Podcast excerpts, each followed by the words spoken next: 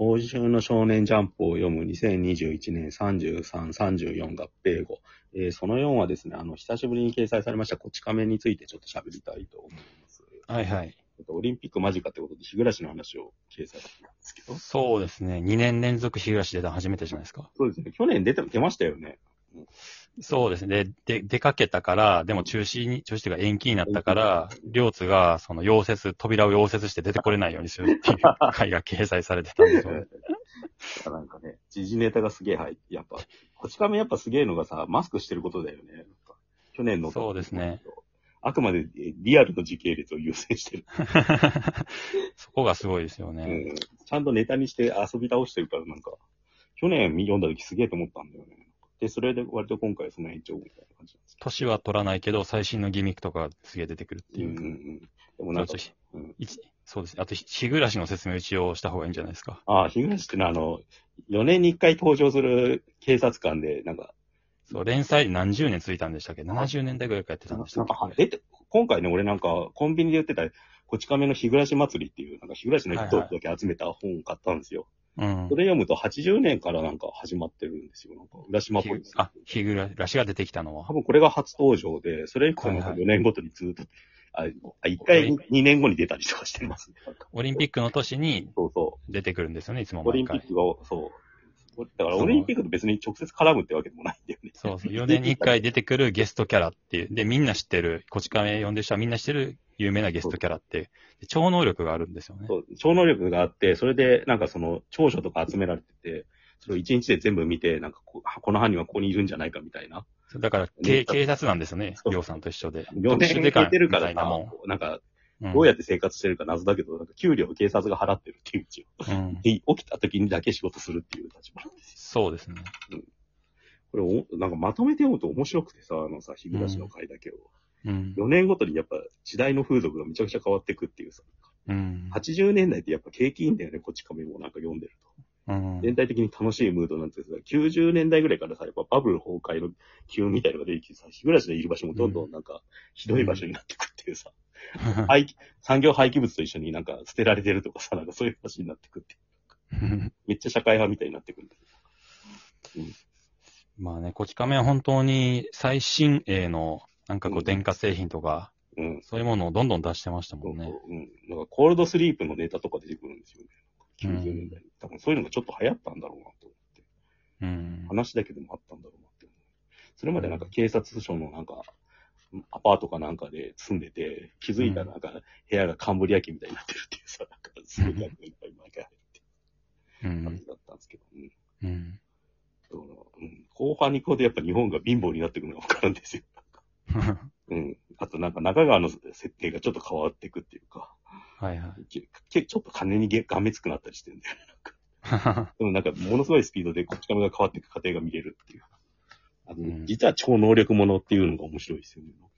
そうですね。こち亀はなんか神様出てきたりとか、なんかもう、そういうところまで、日常的なものだけじゃなく、変変な SF みたいな、普通にこの辺で多分でも、も80年代なんですよ、ほとんど。だからなんか、アキラとかと多分同時期で、う。うんんなんか超能力の描写とかも、やっぱ、地面が崩れる描写とか、なんかそういうディテールの細かさって多分、ドームとかアキラから経由してる超能力の描き方で、うんなんかゲスト会みたいのが一個入ってて、なんか読者が考えたストーリーを、せなんか秋元先生が映像化するやつで、なんか日暮の兄が出てくるんですよね。うん。兄だったかな？確か。兄だったと思うんですよ。うん。じゃあ弟だ。弟が出てくるんですよ。で、弟は逆になんか4年間ずっと起きてて、なんかちょっとしか寝ないみたいな設定なんですようん。その二人がなんか超能力バトルする感、エピソードが一冊だけ入ってんだけど、全然違う漫画みたいになってて。うん。これもなんかバトルにちゃんとなってっから、やっぱ何でも書ける人のたって思いますよ。そうですね。こち亀が最終回迎えた後もすぐになんか別の読み切りとか連載とかやり出してまましたもんね。うん、結構いろんな雑誌でアクションものとかもやってますよね。あとなんか、うんなん。か、京都の女子校のカメラ部の女の子の話話とか、うん。うん。何それっていうのをいっぱいやってる。うん今回のやつってさ、でもなんか、日暮らしの話にしては、現代を舞台にしたっていうよりは、タイムスリップしちゃうんだよね。そうですね。14年のオリンピックに向かっちゃうっていうのが、なんかちょっとひねってるというか。まあね、い今のオリンピック描こうとしてももうなんかネガティブなことしか書けないですもんね。そうそうそう結構うまく避けたなってちょっと思ったっていうか。うん、結構、いろいろ大変なんだろうなって、逆に思う。そうですね。で、なんか当時、当時もやっぱり批判のムードはあったんだみたいな話とかも普通にしてるから、なんかうんちょ。っと少年誌でやるにはピリッとしてるというか、うん。それ社会派テイストがありますよ。まあ、マスクしてるだけでちょっとやっぱりね、うん面白い、面白いというか、こう、引っかかりますもんね。うん、現代のを舞台にしてることに意味が過剰に出ちゃうというか、あうんうんやっぱ結構どう書くのかなとは思いましたね。だから日暮らし出す会って。うん。この今の時期に。うん。ただなんかうん結構面白い方向に逃げたというか。避けなんか、こち亀って結局最終回にはなったけど、うん。なんかたびたび読み切りが載って、でもうん200 201巻がまた出るじゃないですか。あそうですね。なんかもう別に終わってないですよね。まあ、こうなるだろうなとは思ってたけど。一回だから本当偽最終回みたいにやったぐらいですよね、こっち亀でも。うん。でもあれぐらいしかできないですよ。なんか別に、いつ帰ってきても何の嫌感もないってうんいう、ジャンプに載ってることに。そんないですからね。うん。むしろなんか2000年代とか2010年代で萌えキャラみたいなやつが増えていった時の方が違和感ありましたよ、俺は。うん これは読めねえなって感じの気も気持ちになったっていうか。まあ、こち亀はもう長いから、あの時期のこち亀が好きみたいな人がいっぱいいててうん、それぞれの流派があるんで、うん。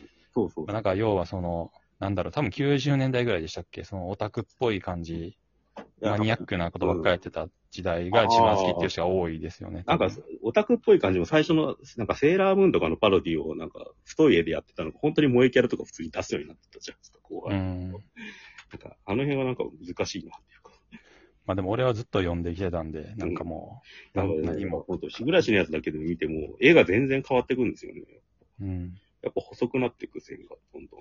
で、りょうさんが結、局、俺が読んでたのも87、8年ぐらいからなんで、うんうんうん。それより前から連載してるから、うんそれは大して読んでないので、うん。ななんていうか、その変遷を全部知ってるわけでもないという。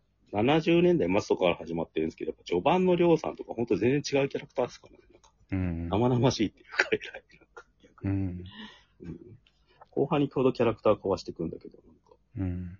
どこのこち亀が好きかっていうのは確かにありますね。なんか、ゴルゴも201巻出るんでしたっけ出たんでしたっけ？どうでしたっけ ?200 それでなんか、そうそう。うん。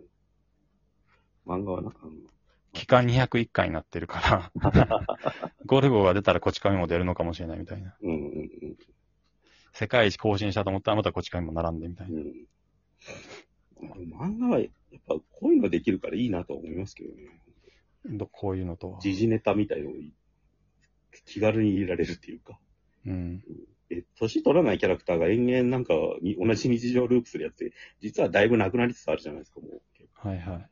そういうの書いてた人どんどんいなくなってて、ほんとこち亀ぐらいで、うん。今残ってるので言うまあでもなんかこの人って、あのー微妙に危ないこと書かないですよね。と。その、倫理的におかしいとかっていうことって。りょうさんが競馬でなんかすげえ金使いまくったとかは出てきますよ、でも。まあなんかあの、さい本当に最初の方のコミックスで、その放送禁止用語的な感じのことを言ったのは差し替えになっていったり、重版のたびに変わっていったりとかはしてますけど、なんかまあ要は、うん。最新のところで言うところで、だいぶ年いってはいるじゃないですか。うんうん。にもかかわらず、あんまりそういう、その、うん、今、今の倫理観ではダメみたいなことをあんまり出したくないっていうかあー、まあ編集部が仕事をしてるのかもしれないですけど、うんうん。だ今週で言うと、要はなんか、えっ、と、ブルーインパルスでした。ああ、はい。うん。うん。あれ感動したな、みたいなことを言ってるうんうん。のが、多分人によっては、ん？ってなるだろうなっていう思ったのはちょっと思いましたけど。それいいのかみたいになってしまうっていう。うん。あれ？なんか、難しいですよね、本当漫画のキャラクターでワンピースとかも、五輪のなんかイベントに参加してるじゃないですか。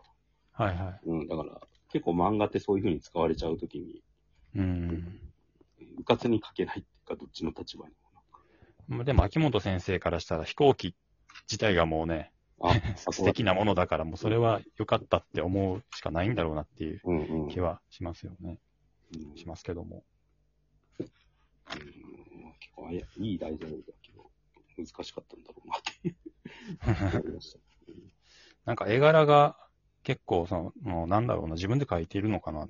なんか、漫画のキャラクター造形が結構劣化していってたと思うんですけど、ああ、一今週劣化感じたのは表紙だけですね。表紙の表カラー、カラーのレイコの顔がおかしい。ひどいなっていう。え顔っていうか、とそうでもなくて。いや、だとしてももうちょっとなんかこういう、。仕方がおかしいっていうか。もっと上手かったですけどね、ディフォルメの仕方がうん本編の漫画は違和感なかった。だからやっぱりちょっと終わり頃って、当時は終わると思ってなかったけど、違和感ありましたよね、この近め。そうですね。なんか崩れてるなっていうなんかが噛み合ってないなって感じはずっとしてたっていうか。うん。だからなんか一回終わってこんぐらいのなんか、ペースで書く方が、性に合ってる感じがするし、違和感がない。そうですね。またこういう日暮らし会だけじゃなくて、普通の、普通に連載してたら、こういう回もあったよなっていうような、うん何の特徴もないものを、なんかたびたび載せてほしいですねな。んでほしいですよね。はい。うん特別感なくていいんで、普通の話を。あーわかるわかる。うんうん。なんか、うんあのなんでしょうね。足もで遊んでるだけの、今、あ足もも古いですけど、なんかそういう回とか、プレステ5を買うために、そう、そう、それだけとか、